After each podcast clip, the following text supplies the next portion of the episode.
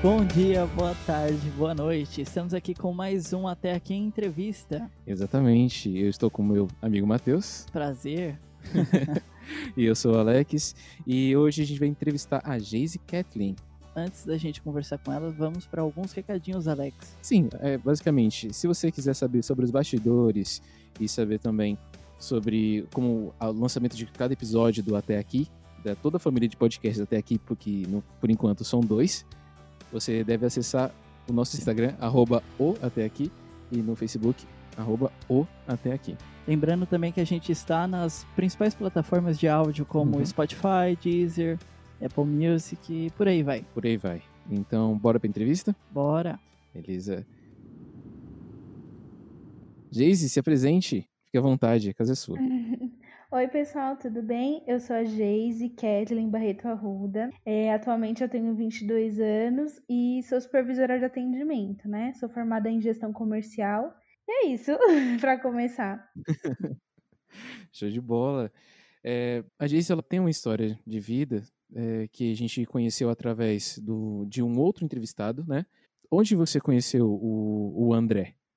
Eu conheci o André no, no, meu curso técnico, né? Que eu fazia técnico em administração integrada ao ensino médio na ETEC. Ele era meu professor. É, e aí a nossa relação começou aí, aluno-professor, né? E aí depois de um tempo a gente acabou perdendo o contato.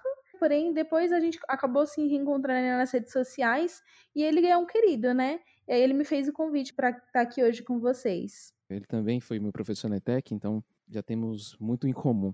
Quer falar, Matheus? Olha, eu não, não fui aluno dele, mas eu fico muito feliz pela referência que ele, que ele entrega. Eu acho que ele, ele gosta tanto muito de você e também da Geise por, pela recomendação. Sim, de fato.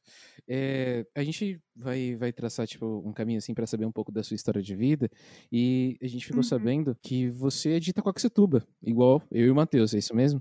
Sim, é, na verdade eu era de Itacoaxetuba, morava aí até ano passado. Aí em novembro do ano passado eu acabei mudando em Ermelino Matarazzo. Mas eu sou nascida e criada em Itacoaxetuba, minha cidade aí do coração. Ermelino provavelmente tem uma, um transporte público melhor que aqui. sim, sim. Sim, inclusive eu adoro. Você mudou por causa do, do serviço? Você viu que estava ficando difícil? Ou foi algum outro motivo?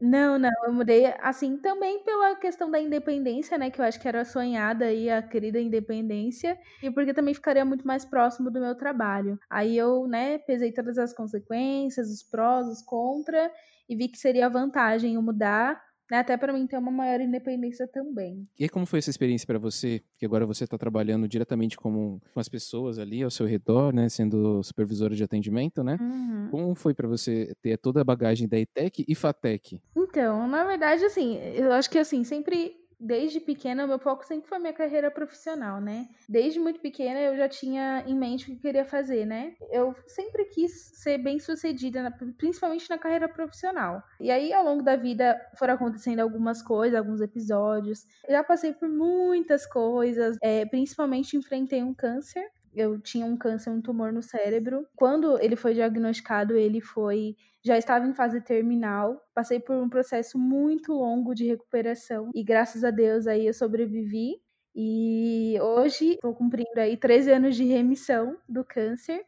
E a partir do momento em que eu vi que eu tive uma segunda oportunidade, né, eu falei, vou fazer valer a pena, né? E aí, desde muito pequena, meu sonho sempre foi ser bem sucedida, assim, principalmente na vida profissional. E assim que eu concluí meu ensino médio, eu já fui direto para a faculdade. Durante a faculdade, graças a Deus, eu tive a oportunidade também de fazer um intercâmbio. Aí eu morei um tempo fora do Brasil, né, no Chile. Estudei um ano fora. Depois que eu retornei para o Brasil, acho que as portas foram se abrindo, né? Eu nunca tinha trabalhado é, registrada. E aí, quando eu retornei para o Brasil, eu consegui meu primeiro emprego com 20 anos. Foi um emprego simples. Eu era operadora de atendimento mas eu falei, não, eu vou fazer dar certo e eu vou crescer. E com um ano eu consegui ser promovida dentro do, da, da empresa onde eu trabalhava. E aí, devido à pandemia no ano passado, eu acabei perdendo, né, o, o emprego.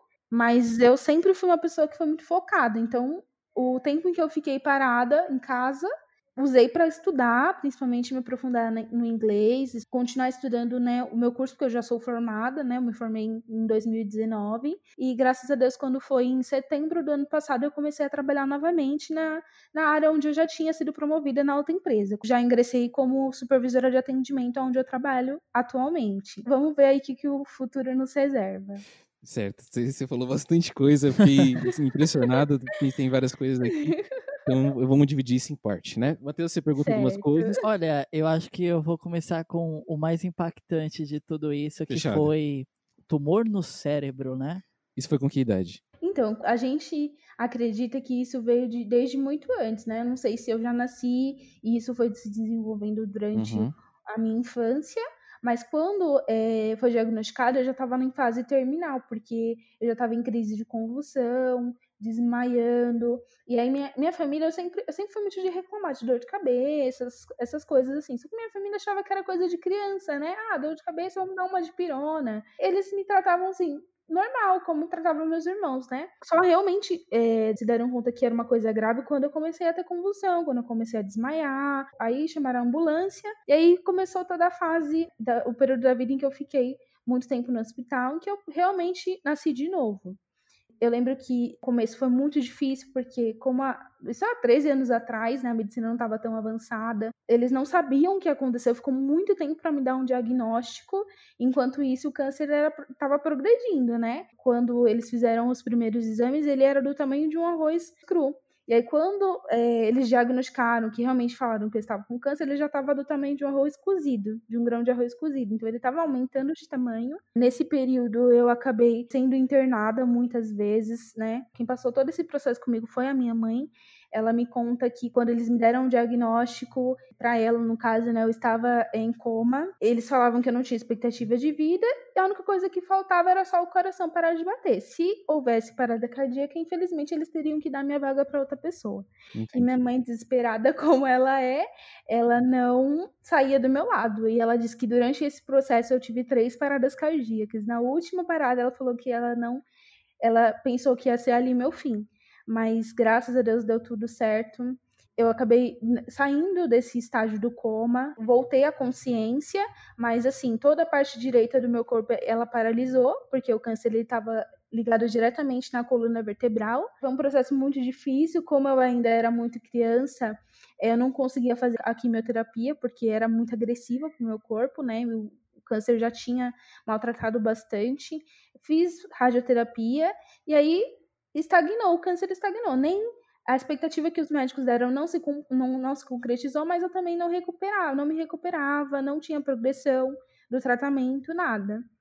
Eu acredito muito em Deus. Se isso acontecer na minha vida, isso tem um propósito. Eu sei que eu tenho um propósito na vida. Eu tive uma segunda oportunidade, né? E aí eles transferiram pra, para um hospital que é especializado em câncer, né, de criança e adolescente. E aí eu fiz, dei seguimento no meu tratamento. É, eu lembro que eu sentia muitas dores de cabeça e eles me davam muita morfina. Eu tomava doses diárias de morfina, só que já não adiantava, meu corpo já tinha criado uma resistência, né? E eu lembro que eu sofri bastante nessa época, nessa fase, né? E eles falaram que não tinha o que fazer, não dava para operar, porque era um local muito delicado, que eles podiam fazer uma biópsia, né? Para ver, estudar o caso, tudo. E eles fizeram essa biópsia, né? Eu tenho aqui minha, minha marquinha, minha cicatriz, que eu falo que é minha tatuagem, é marca do milagre de Deus. Quando eles fizeram a biópsia e eles abriram, né, tudo para ver, eles não encontraram o câncer que todos os exames atestavam. E aí foi incrível, porque eles não encontravam e eles se perguntavam, mas todos os exames, to, todo o diagnóstico dela, tudo o que aconteceu, a paralisia da, do lado direito do corpo dela, tudo né, indica o câncer neste, nessa região. Uhum. Fizeram tudo, né, a biópsia e não encontraram. E aí eles concluíram lá a biópsia. Quando eu, eu vou, retornei né, da cirurgia, fiquei muito tempo em recuperação e eles não acreditavam né, que teria acontecido isso. E aí eu acabei fazendo todos, refazendo todos os exames que eu já tinha feito e realmente não tinha mais nada, né? É um milagre, eu acredito muito nisso. Eu falo que eu tive uma segunda oportunidade, eu tive que viver de novo. E aí eu passei muito tempo em fisioterapia para retornar, para não ser dependente de outras pessoas, né? E graças a Deus hoje eu agradeço todos os dias porque É, hoje eu ando, eu falo, eu brinco. As pessoas não acreditam se eu não contar, porque realmente não teve nenhuma sequela. Então, essa foi um pouquinho aí, resumindo aí a, a parte do processo em que eu passei aí por tudo isso, né, do câncer. Doideira, e daí você não... Isso é, é não, não tem outra palavra, isso realmente é, um milagre. É maravilha, né? É um milagre.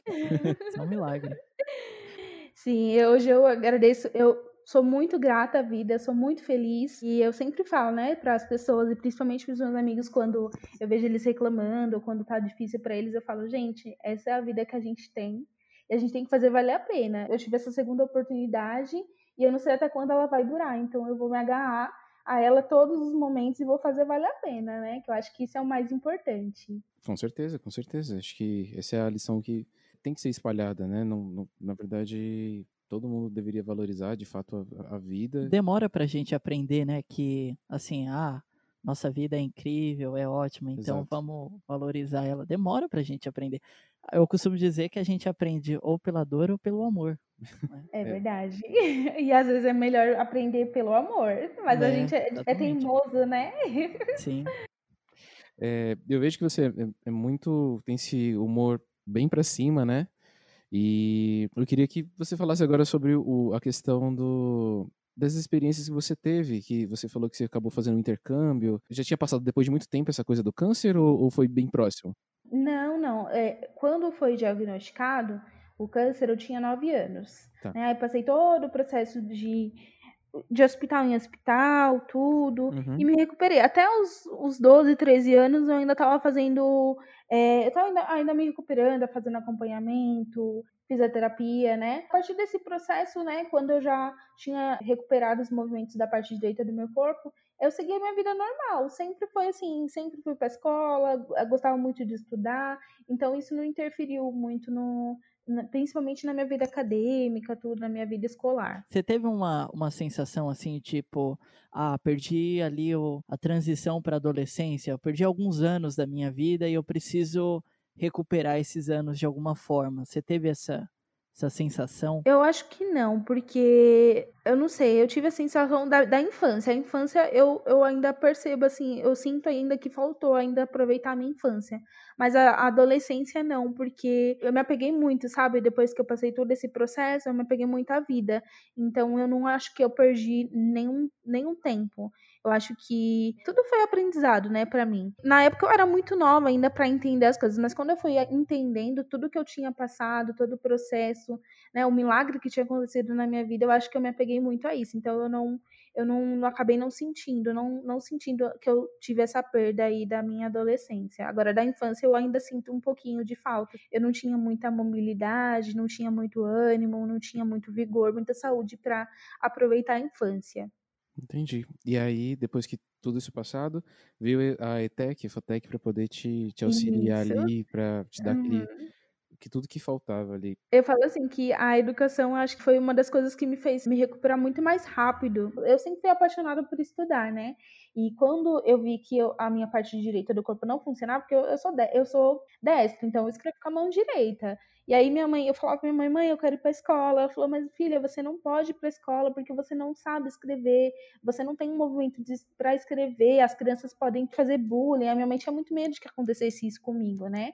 Mas eu falei, não, eu quero, mãe. Ela falou, então assim, vamos fazer assim, se você conseguir escrever, mesmo que só você entenda, a gente vai deixar você ir para a escola. Então, aqui eu me agarrei aquela esperança que ela me deu eu me esforçava muito, sabe, na fisioterapia. Eu colocava todo o empenho porque eu queria voltar a estudar. Então, acho que a educação, ela foi também um fator principal aí que me ajudou na minha recuperação. Eu agradeço muito também a todos os meus professores por toda a paciência, porque não era fácil, né? Eu sei que não era fácil, principalmente quando eu retornei para a escola.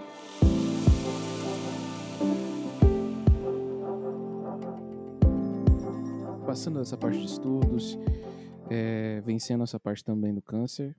E com você, com todo o seu espírito de aventureira que você está demonstrando aqui, muito bom conhecer.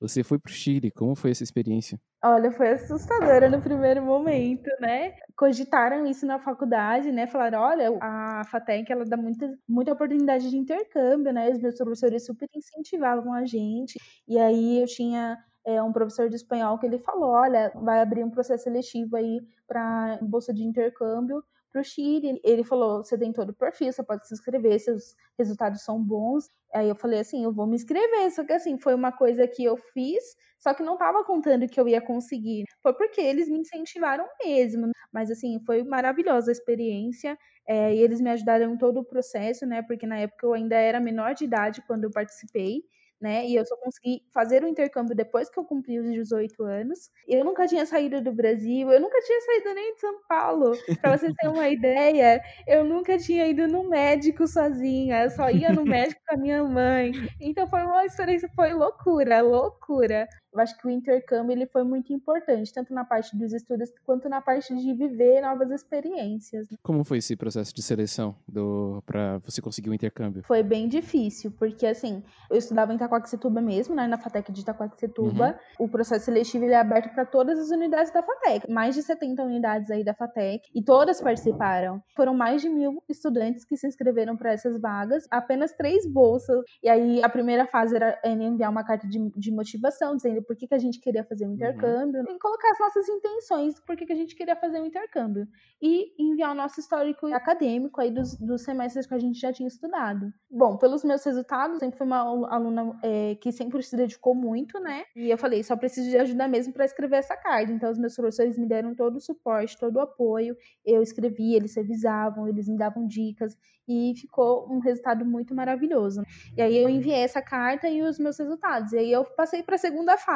Aí a segunda fase já foi bem mais complicada, só 15 pessoas foram selecionadas e era para fazer uma entrevista no idioma, no caso que eu escolhi, né, do país que eu escolhi. Como eu tinha escolhido Chile, Aí eu fiz a, a, entrevista em espanhol com a nossa diretora lá das Relações Internacionais. Ela nem é brasileira, ela é da Espanha, ela é espanhola.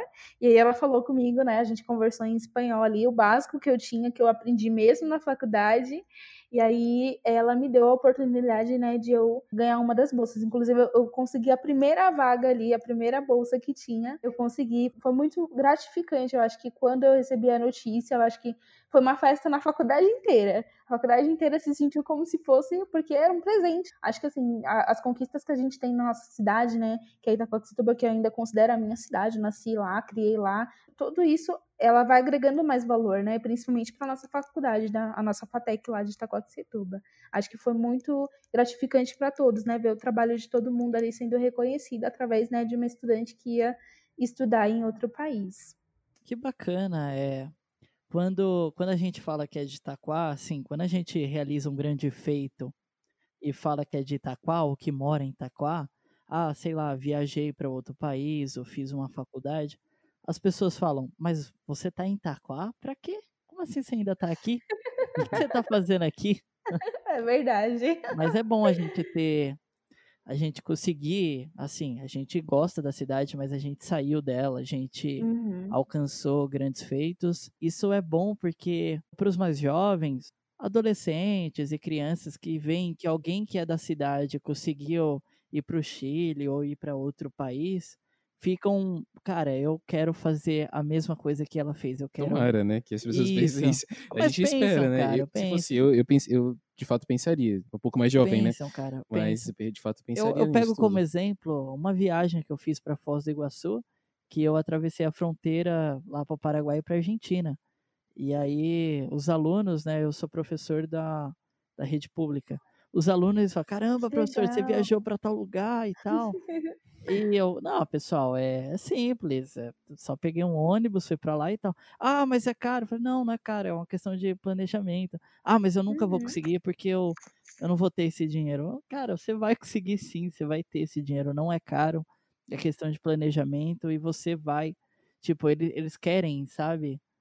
Eles querem algo. A gente mostra que há possibilidade, né, de, de sair, de conhecer outros lugares, de realmente crescer. Eu vejo isso também é, na minha família, né? Minhas, minhas irmãs, eu tenho uma irmã também, atualmente ela tem 15 anos, e o sonho dela é fazer intercâmbio. Essa vontade de crescer tanto que ela é muito estudiosa, ela também é estudante da, da ETEC agora, ela também conseguiu lá a vaga dela na ITEC, né? E aí eu, eu, vejo que isso inspirou ela, né? Eu vejo que o meu estudo, toda a minha história inspirou ela. Então, o sonho dela é fazer intercâmbio também. Eu fico muito orgulhosa disso, sabe? Eu vejo que outras pessoas também, outros jovens de Itaquá têm, a mesmo, têm o mesmo brilho nos olhos também, né? De querer conquistar outros lugares, ir para outras áreas, outros lugares. Também é uma coisa que também agrega muito para a cidade, né?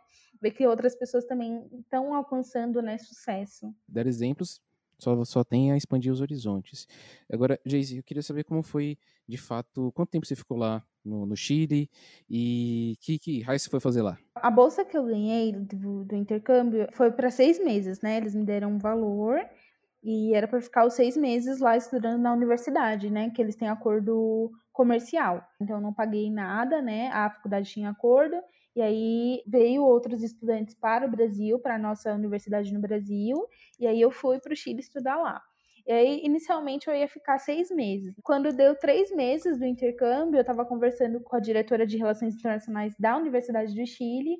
Ela falou que tinha gostado muito do meu currículo, do meu perfil, né, de estudante, dos meus das minhas notas que eu tinha tirado no primeiro bimestre lá, e ela fez a, a, a proposta de eu ficar mais seis meses. E aí eu falei, putz, como que eu vou ficar mais seis meses? Eu só tenho dinheiro para ficar seis. Como que eu vou ficar mais seis? E aí o orçamento que eu tinha, ele era relaxado, ele dava para mim viajar, dava para mim é, pagar, né, a estadia, é, alimentação, tudo, e ainda dava para viajar, né, para outros lugares. E aí meus, meus amigos, a gente já tinha feito planejamento, que a gente ia para outros países, ia viajar outras outros lugares ali do Chile. E eu falei, eu tenho que fazer uma escolha, né? Se eu realmente quero ficar, não vai dar, vai ter que apertar um pouquinho o orçamento, vou ter que procurar uma alternativa ali de, de ganhar alguma renda. E aí eu acabei aceitando, né, a, a, oportunidade de ficar mais seis meses. E aí, durante esse período, eu sei que o dinheiro que era para seis meses eu fiz render para dez. e aí, para dez meses. E aí, é, antes de o dinheiro acabar, eu já tinha me programado. Eu falei, não, eu tenho que fazer alguma coisa, né? eu consegui é, um trabalho como babá de, de, meio período, então eu era babá lá, estudava tudo, final de semana eu tinha livre para conhecer a cidade, para conhecer, visitar museu que eu adorava, e assim eu consegui levar o meu intercâmbio aí por mais seis meses, então acabei ficando um ano aí no Chile, eu fiquei muito feliz já de ter conseguido uma bolsa para seis meses. E aí, quando eles me deram a oportunidade de ficar mais seis meses, acho que foi assim. Aí todo mundo acreditava que eu não ia voltar mais. é, esse, essa bolsa que você tinha, ela estava vinculada exatamente a um, pro, um, projeto científico ou simplesmente aos, aos estudos? Não, simplesmente aos estudos. Simplesmente eles davam essa bolsa para a gente ir realizar o nosso curso em outro país. É um programa, né, que o Santander ele tem com as universidades. Entendi. Você disse que fez a entrevista em espanhol, acredito eu. Então Sim. você já tinha uma certa familiaridade com, com a língua, mas você chegou a enfrentar algum obstáculo lá com a língua, algum mal entendido, mal interpretado? Muitos, muitos. Porque assim, aqui no Brasil, ah, o espanhol que a gente aprende, claro, a gente aprende espanhol, só que assim, é outra. É, são muros muito, muito diferentes, né? Então, são distâncias muito diferentes. Em espanhol que a gente fala aqui e o espanhol que é falado nos outros países. Eu lembro que eu aprendi no último ano do ensino médio espanhol, uhum. tinha disciplina, tudo, mas ainda era muito difícil de entender as coisas. Algumas coisas a gente aprendia, né, ali com rebeldes, tudo. Quando eu fui para a faculdade, eu tive os três primeiros semestres de espanhol. Quando é, a universidade ela é, descobriu que eu tinha ganhado essa bolsa, eu tinha uma professora nativa, né, que ela é da Colômbia. Olha que bacana, ela montou um programa de conversação. E aí foi aberta para toda a universidade, óbvio, né? Mas aí eu participei. O intuito era que a gente praticasse, principalmente para que a gente fosse para intercâmbio, né? Mas ainda assim foi muito difícil quando eu cheguei no Chile, né? Porque o espanhol que eles falam é muito diferente. É um espanhol latino, Porém, eles têm muito o que a gente fala aqui de gírias, né? Que lá eles chamavam de chilenismos. Então, teve muito mal entendido. Eles falavam coisas que eu não entendia, que para mim tinham é, duplo significado, na verdade não, na verdade lá significava uma coisa diferente daqui do Brasil. Paguei muito mico, é, e aí ao longo do tempo a gente foi aprendendo, eles foram ensinando, tiveram muita paciência nas né, pessoas que eu conheci lá, mas ainda assim falava muita coisa errada no começo, não sabia falar as coisas, fazia mímica, mostrava o celular lá, o Google, e aí eles me entendiam, de uma forma ou de outra eu conseguia ali me comunicar, e aí, no final das contas, eu já saí é, eles já nem me reconheciam como brasileira, já falavam que eu já era tão chilena quanto eles. Ah, show de bola. Matheus, agora a gente já tem uma professora para poder ensinar a gente quando a gente for fazer as viagens pelo, pela América do Sul, com tá certeza, ligado? Né? Com certeza, pode contar comigo. Claro, então. Eu já tentei uma vez aprender Você e tentou? desisti. Eu tô tentando, tô, tô lá no Mas é tão Duolingo. bonito o idioma. Eu acho bonito. Eu peguei duas apostilas, aí eu estudei as duas e eu falei, ah, quer saber? O, o Duolingo fica me, o Duolingo, aquele aplicativo, ele fica me lembrando. Alex, faz tempo que você não treina espanhol. Eu Ah, falei, vem é, eu sei, cá." Duolingo, calma aí, eu vou voltar, eu vou voltar, calma aí. E nunca volto. volta, volta, Isso. volta. Deu, deu para você absorver muito da, da cultura chilena e trazer para casa, assim, falar, pô, isso aí. Você chega lá e seus pais ou seus amigos falam, cara, você não era assim, o que, que aconteceu? Sim, sim, real, muito. Aconteceu muito isso comigo. Tanto que quando eu voltei, eu já misturava espanhol com português, não sabia mais o que eu estava falando. Para mim era, um portunhol ali que ninguém entendia, nem eu. Eu falava, eu falava mais espanhol que português, eu era para falar obrigada, falava graças e não sabia mais, sabe? Até eu me adaptar de novo ao Brasil foi difícil essa, esse período. E aí quando eu voltei, passou-se um período assim em que eles viram muitas mudanças em mim. Isso tanto meus amigos, eh, minha família, né? Todos eles perceberam muitas mudanças e aí no começo eles estranhavam muito, né? Eles falavam assim: "Nossa, mas você não era assim". Eu falei: "Mas agora eu sou, né? É, né? Agora essa é a nova, a nova Geise, essa é a Geise, ag- agora é a Geise de vocês agora, a nova, que vocês vão ter que se acostumar aí". E aí, acabou. Voltou pro Brasil, a gente já tá aqui, e aí, vamos arrumar um Aí emprego. acabou, voltou ao Brasil. e aí voltou, né? Voltou à faculdade com tudo, e aí as responsabilidades chamando, e aí eu já tinha tido esse gostinho da independência, eu voltei, e aí tive que voltar para casa da minha mãe, e para mim não foi uma experiência muito legal, não porque eu não amo a minha família, eu amo eles acima de tudo, mas assim, quando você é independente, quando você tem essa experiência de ser independente, é libertador, é outra vida, né? E aí, quando eu voltei, eu senti muito choque. E aí, eu tive aquele que a gente fala, depressão pós-viagem. Eu tive um período aí muito extenso. E eu falei, não, não é isso que eu quero, eu quero voltar, eu quero ser independente de novo. E foi bem difícil, assim, essa adaptação, né? Se, se adaptar novamente à minha realidade aqui no Brasil. Mas aí eu tive que voltar para a faculdade, né? Nesse período que eu fui para lá, ela ficou meio que trancada. Eu voltei em 2018, em 2019, na metade eu estava me formando. Não, eu estudava de dia, de noite, de tarde, dava aula e foi essa loucura aí. E aí no último semestre eu falei, não, tem que trabalhar, né? Não dá para mim ficar só estudando parada. E aí eu decidi trabalhar e consegui minha primeira oportunidade de emprego. Aí é assim, eu estudava de manhã, ia para a faculdade, eu era monitora, né, de matemática financeira, dava aula e já ia para minha para minha aula da noite. E aí foi, foi essa correria aí até me formar. Foi esse restinho aí do quando eu voltei do Brasil, foi essa loucura. Esse primeiro ano aí foi bem difícil. Foi maravilhosa a experiência, né? Acho que eu cresci bastante também durante esse tempo, tanto o tempo que eu passei no intercâmbio como quando que eu vou, quando eu voltei no Brasil. E aí, você tá agora num, numa nova empreitada como supervisora, né? É, eu sei que eu já fui supervisor, logo é outro ritmo, ser responsável além do seu serviço, pelas outras pessoas, e, e além do mais, é difícil não levar serviço para casa. E agora você tá sozinha. E aí, como é que é essa. Como é que você tá lidando com tudo isso? É tudo novo, né? Porque no emprego fazem cinco meses, né, que eu tô. E aí eu tô morando sozinha, vai fazer três meses agora, no início do Uhum. mês. Pra mim é uma, tá sendo uma experiência fantástica, né? Porque eu acho que era isso que eu precisava, dessa independência de novo. É muita correria, porque eu morando sozinha eu tenho que me cuidar, né? Eu tenho que, eu tenho que marcar minhas consultas, eu tenho que me alimentar direito, né? E não tem ninguém pra se preocupar. Eu tenho que me preocupar comigo agora, É né? aquela coisa Tem de que tipo. avisar, Geise, toma água, Geise, Se alimenta direito, Geise. Não tem, né? Sou A eu gente, agora. Geise, a gente brinca aqui em casa, né? Eu e minha esposa, a gente fala assim, tô com fome. A gente, só que a gente só pensa em fazer comida no momento exato que a gente sente fome. E aí que é o problema. Exatamente, a minha vida é assim, só vou comer quando tô com fome. Então, assim, esse processo até a gente se adaptar melhor, né? Até as coisas se ajeitarem, ainda tá muito recente também a minha mudança. Então, tem coisas que eu preciso ainda, né?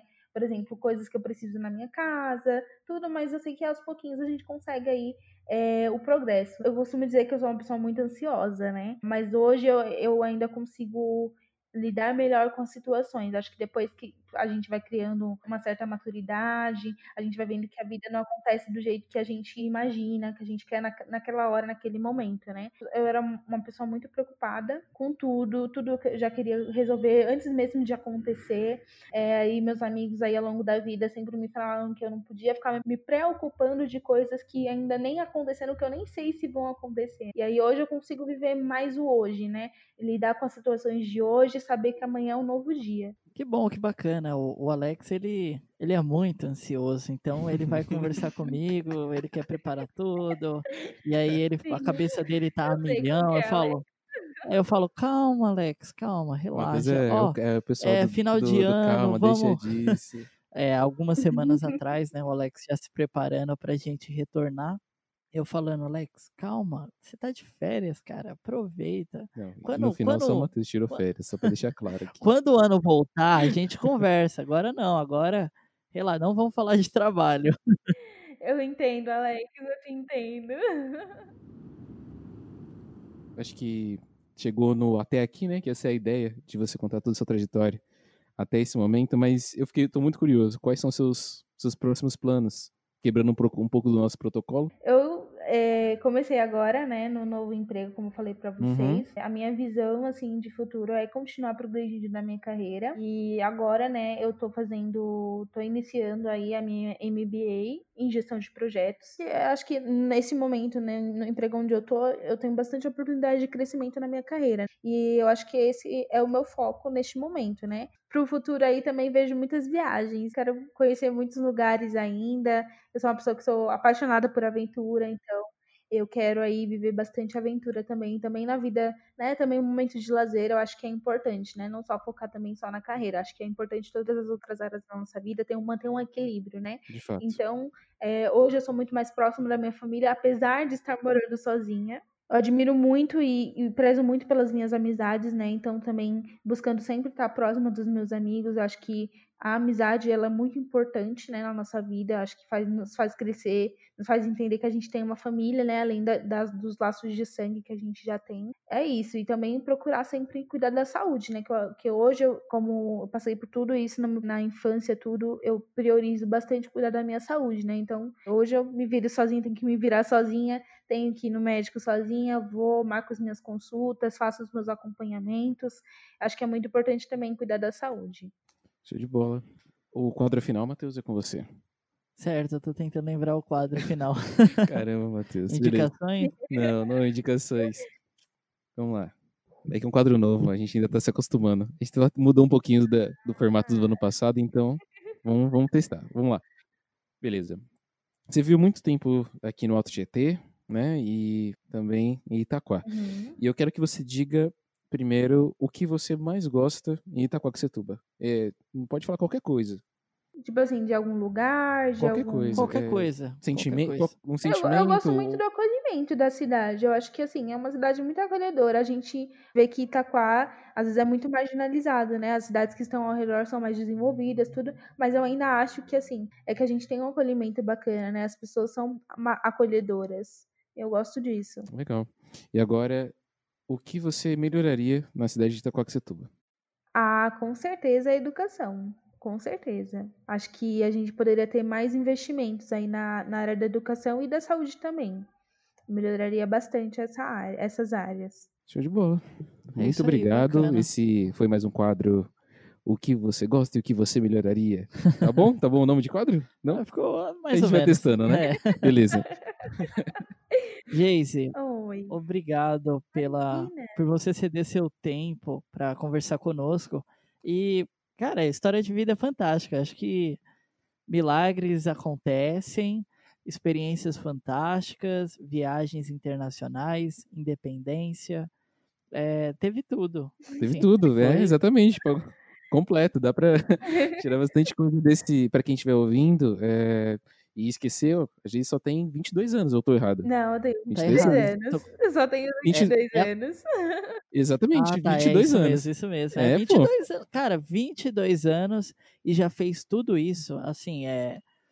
Assim, vamos, vamos lá. Você teve a parte de superação da, de uma doença, de um milagre, mas depois você correu atrás, você viajou, você fez intercâmbio, é, você está em um cargo vou dizer, de um cargo de responsabilidade, que Isso. é um cargo até. Sim, não é qualquer um. Sim.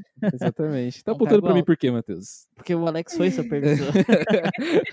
Mas você é qualquer um, Alex. Tá então, bom. é, assim, muita gente vai valorizar muito isso e eu valorizo muito. Tão jovem, já fez tudo isso, não, isso prova que não está distante, tem que correr atrás, tem que fazer igual você falou, tem que estudar, estudar muito e a gente realmente consegue alcançar grandes feitos, Sim. voar longe, voar alto. Uhum.